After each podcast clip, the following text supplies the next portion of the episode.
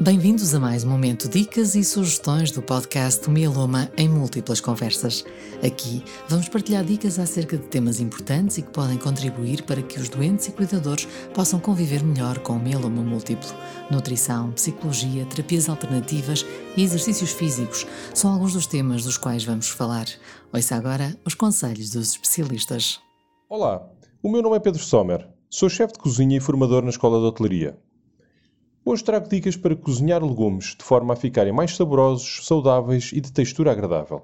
Quando cozer legumes como cenouras, couve-flor, feijão verde ou brócolis, por exemplo, coloque uma panela com água abundante ao lume com sal e quando ferver, coloque os vegetais por famílias, isto é, só cenouras, ou só brócolis, ou só couve-flor, deixando de cozer até ficarem crocantes.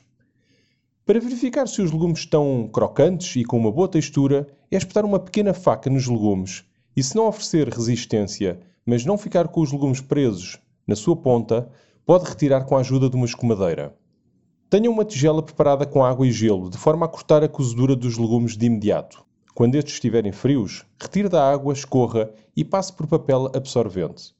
Pode acondicionar os legumes numa caixa com tampa e, sempre que quiser, pode aquecer no micro-ondas com um fio de azeite ou numa frigideira da mesma forma.